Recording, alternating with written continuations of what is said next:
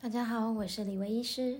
我今天要来跟大家分享的故事，是一封小学生的信。我们人总是把生命看得很重，我们总是不想在短暂的生命里面看见亲人逝去，想陪亲人每一分每一秒。但是我们的时间好像越来越少，我们想的跟我们能做的，好像常常。想的只是一个梦想而已，慢慢的就觉得自己做不到了。的确，我们很想要陪伴家人，也常常在快要失去的时候才知道要陪伴家人。但是在生命里，总会遇见很多令人无法预期的事物。我们为了大爱，有时候必须得舍掉一些小爱，我们也不会后悔。就像我。我有一个四岁的小孩，那常常呢，有时候连三天都见不到他一次，因为工作，因为念书进修，连我儿子有时候都快不记得我了。当然，他也知道我是妈妈，那他常常喊我，有时候一直喊成阿姨。嗯，为了想要帮助更多人。所以我常常没有回家，甚至回家的时间非常的晚，或者是儿子找我玩，我有时候也只能把他晾在一边，继续做事，继续完成该完成的。的确，这真的很难抉择。那我们今天要来分享的故事呢，是在疫情期间很紧张的时候，当时我还在医院。那那疫情紧张，已经让每一个医院的值班人员很累很累，倦意十足了。当天的大雨一直不停歇，也是在黑色的夜里，传来阵阵的雨声，雨断断续续的下着，一下超级大雨，一下就毛毛雨，一下又没有声音。疫情将至的台风呢？迫使每一个人都得必须待在家里，风大到你走在路上，可能七十公斤的人都被吹走。当时呢，有一只黄金猎犬从雨中跑来，跑到医院的大门口，冲着大门叫两声，那门刚好开着，声音回荡在整个大厅，然后又急忙跑掉，跑进黑夜的雨里。他仿佛好像要跟我们说什么。也仿佛好像要迎接什么，有一个很粗犷的声音从诊间的门口传来。他说：“医生在吗？现在可以进来看诊吗？”一个满身泥泞的大叔背着一个小女孩跑到医院来，两个人都戴着口罩，两个人的口罩都湿透了，尤其小女孩戴着大小不合脸的口罩。这个口罩呢，都已经遮住一半的眼睛，在稀稀落落的门诊走廊上，每一个人手里都握着滴水的雨伞。那警卫，那大门口发的伞套已经不够用了。倘若的走廊呢，让敲门和这位男人的喘气声如此的明显，看起来这位大叔应该是这个小女孩的爸爸。大叔急促的敲着门诊的门，接着厚重的门打开了，很温暖的声音向他们说：“孩子怎么啦？”是护理师。护理师探探头，看着他们两个妇女，很关心的说，并且呢，帮大叔把雨衣脱了下来。大叔的雨衣滴水从大门口就一直滴进了整间。他把大叔用雨衣包裹在怀里的小女孩呢抱下来，放在门诊的床上，并且拿了棉被给小女孩盖。嗯，小女孩头发有些湿。啊，大叔从口袋里拿了毛巾给这个女儿擦汗，他也擦着雨水。他说。我回家之后，看到女儿早早的躺在床上，还以为是她太累了。我还没有哄她，她就睡着了。可是我看到她睡着之后，还一直踢被子，脸很红很红，啊，脸颊呢跟脸上都超烫的，全身都超烫。我想她应该是发烧了，就赶紧把她送来。因为刚刚大叔抱着女儿在大雨中走着走，淋着淋，他原本发烫的女儿，而大雨使他的体温降下来。刚进来医院的门口时候，才没有测到女孩原来已经发烧，他只是暂时降温。虽然当时政府已经将新冠从三级降为二级，但是在医院里，只要听到任何发烧疑似个案，医护人员现场马上气氛就会陷入紧张，每一个人就会穿上厚重的防护装备，开始穿上兔宝宝装，戴上发帽，戴上隔离面罩。他将大叔和小女孩送到裁卷区裁剪。等待医师来裁剪厅的期间，大叔很焦虑，一直跺脚。他一边跺着脚一边说。筛检完还要一两个小时才知道结果。如果小英确诊，一定是我把病毒带回来的。哦不不不不不是，呃我们不会确诊的。但是如果真的是确诊，那该怎么办啊？小英还这么小，都怪我。现在的 Delta 病毒真的很毒诶。那小女孩一句话也没有说，好像睡醒了，睁开眼睛看着她的爸爸。他稚嫩的脸庞，但是脸上呢，却因为生病不舒服而皱着眉头。在核酸检验出来之前，我们能做的有限，我们不能把它放在诊间，也不能放在医院里，只能等在外面，等在还在雨夜中旁边的筛检亭。其实小女孩还这么小，我们现在只能先开点药。这让人蛮心疼的。大叔接起电话，他跟医护人员说：“我还有点事情要做，麻烦你们看一下我的女儿，谢谢了。”那大叔呢就不管医护人员跟警卫的劝阻，他从等待区逃了，拿起车钥匙就往大雨中冲去。他的车大灯亮了起来，在大雨中格外的刺眼。接着按着喇叭驱赶着他前面的警卫。这个大叔就开着车，在黑暗的暴雨里开去。当时筛检站的医师心里想：这是什么样的父亲啊？胆子真大！孩子发烧生病了，居然不管了，把小孩丢在这里。他是要去上班吗？他怎么只想着自己赚钱呢？怎么刚刚大门口居然没有检查到他的健保卡？他真的人多混进医院，现在居然跑了！不敢给我们筛检，还是不想留下身份？现在都找不到人，到底是怎么回事啊？那也有几位护理师在讨论啊，家家有本难念的经，或许他有什么难言之隐吧？搞不好是连部分负担的医药费都付不起，还是搞不好他根本不要女儿了？还是这根本不是他女儿呢？几位护理师碎念完之后，又继续回去工作岗位。这时候，小女孩的体温越来越高，嘴巴一直喊着：“好烫，好烫啊，好热啊！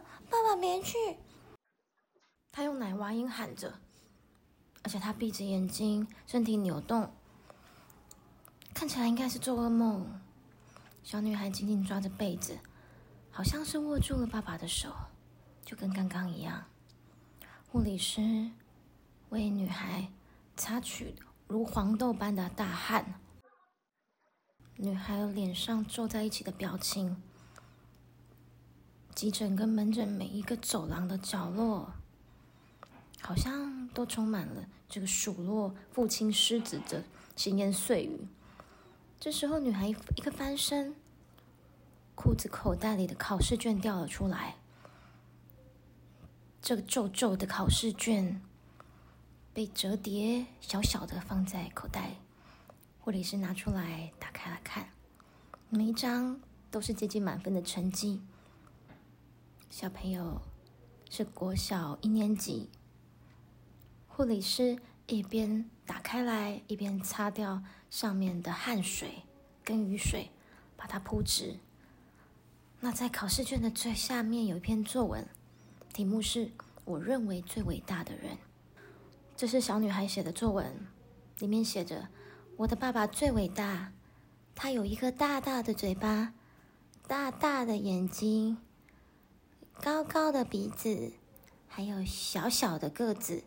跟别人的爸爸站在一起，我的爸爸好像个子最矮，但是对我来说，我的爸爸就像超人一样。”他的嘴巴总是想常常对我唠叨，但是也很会照顾我。他的眼睛呢，也照顾我的日常所需。他小小的个子，但对我来说，他真的好好大好巨大。他总是能够举起很大的房子，也可以举起桌子、举起椅子。他也有好大的拳头，好大好大的脚。他大大的拳头。可以吓跑那些欺负我的男同学，也可以抬起一个一个受伤和死掉的人。爸爸的脚常常都跑向哭泣的人们。爸爸常常在我睡觉前的时候，都跟我讲他今天工作的事。他又救了谁？又救了老人家、老奶奶，还是又救了另外一个年纪跟我一样的小朋友？我爸爸是一个消防员。我奶奶说：“爸爸的工作就是和火神战斗。”我的爸爸好厉害，他对我好好哦。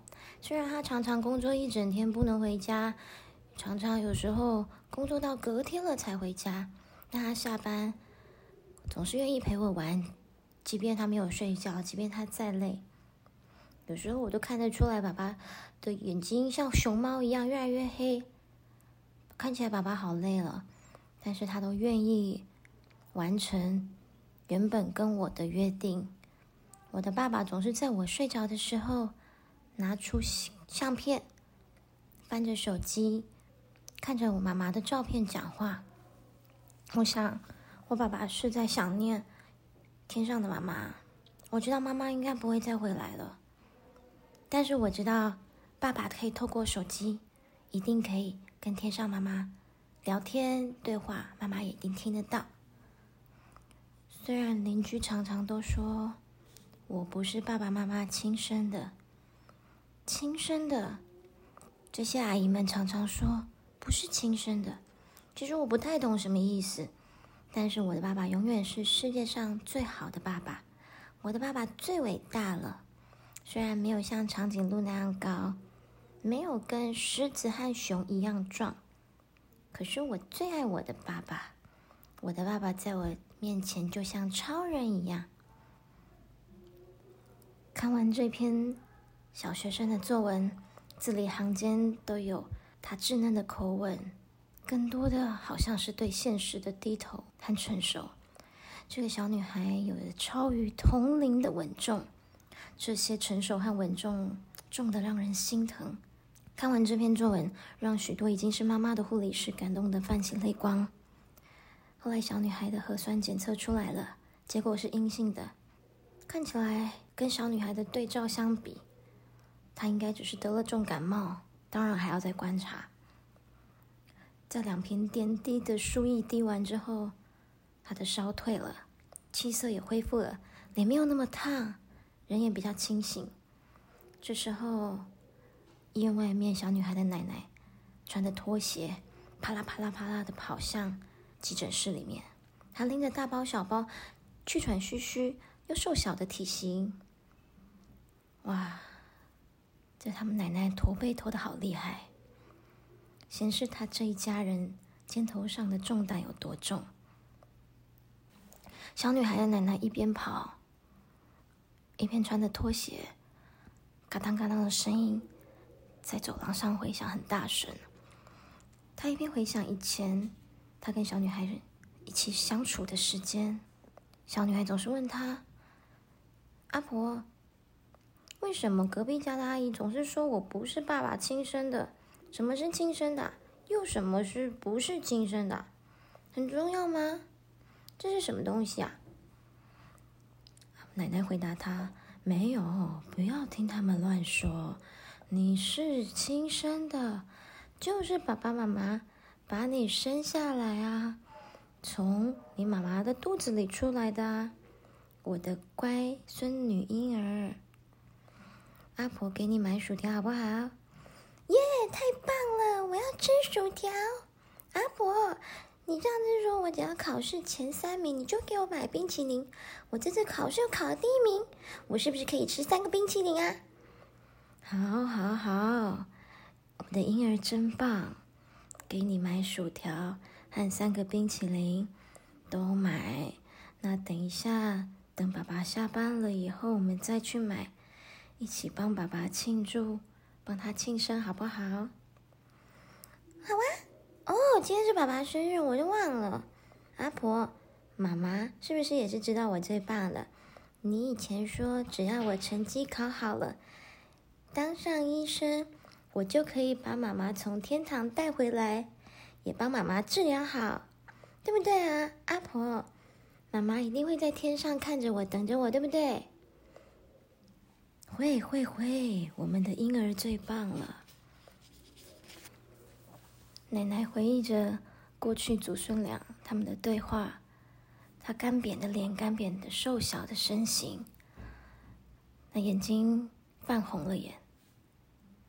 或许要等到女孩长大了，才会知道妈妈永远不会回来。但小小的身体，小女孩却有超过成年人的善解人意。奶奶走到了小女孩的床边，她看到摊开来的作文和成绩单。她看了看之后呢，告诉护理师们：“她说她是女孩的奶奶，女孩的爸爸去救人了。这里女孩口中的亲生爸爸，其实是她的大伯，就是她爸爸的哥哥。”也就是这个奶奶的大儿子，在女孩还是襁褓中的婴儿，还嗷嗷待哺的时候，她的亲生妈爸爸妈妈就车祸离世了。后来，小女孩亲生爸爸的弟弟，就是小女孩现在口中的爸爸，就把女孩带着抚养起来。他们给女孩取名叫婴幼，希望女孩的存在。成为阴间父母的保佑，庇佑因为灾难离开的父母一路平安好走。而这位大叔是在刚到医院之后，接到前线寻求支援的电话，有一个社区熊起燃燃大火，那个社区里面有四百八十八户，大火已经烧掉了一半以上，而社区的人呢？密度非常的高，而且尤其在这个疫情以及台风来临的时候，那个地方风很大，但没有下雨，风大到把这个火势蔓延到几乎整个社区都快被淹没了。当天大家都躲在家里，火焰毫不留情的在每家每户中间猛窜，从外头隔着狂风都可以听见屋内以及窗边的人们哀嚎。消防人员冲进刺眼的火海里面，出生入死，还没有搞清楚抬出来的到底是伤者还是尸体。火焰快速的挡住每一个回廊和出口，即便后来中间下了大雨，还有几台消防车的强力水柱依然还没有办法平衡火势。房内的人们哭喊的越来越小声。爸爸自从接到电话之后，心里就很焦急。他想，医院有医护人员。而他女儿婴幼呢，在这里一定比在这些死亡边缘的居民还安全吧？他就随即跳上了车，戴上车上备用的面罩，穿上消防衣，驱车前往救人。而大叔戴着面罩，不是为了躲避火场的浓烟，而是在还不确定有无确诊之前，保护他身边的同事以及他所抱着的的受难者。女孩的爸爸义无反顾的冲进火场的中心。我们听完奶奶的说明之后，我们医护人员呢站在窗边，沉默起来。听到远方消防车鸣笛声一再的响起，这一群人注定是一群不凡的逆行者。故事说到这里也告一个段落。其实我也想说，当天我也很震撼，听到奶奶所说的话之后，他们家里呢有多沉重，但是也好有爱。我们常常总是喜欢去臆测别人的表象，却不愿意去了解事实的真相。爱是担当的责任，也好像是冒着风险。疫情改变了这个世界，也改变了我们生活模式。但除了病毒以外，其他的灾难其实也没有少过。除了医护人员外，更多的逆行者，就像消防员、警察，还有好多好多的职业，他们也冒着生命的风险，在死亡的边界向死神抢夺生命，也向死神宣战。他们穿着更热的防护衣，戴着更厚重的面罩和口罩，用爱来守护这个世界。我对这些逆行者们心存感激，他们的大爱超越了生死，他们的大爱在我们面前，我们的小爱真的很微不足道。但愿我也可以学习有像他们这样的大爱。看着窗外的暴雨停了，黑夜被太阳赶走，天亮了，一条生气勃勃的彩虹出来了。好了。谢谢大家的收听，我们下次再见了。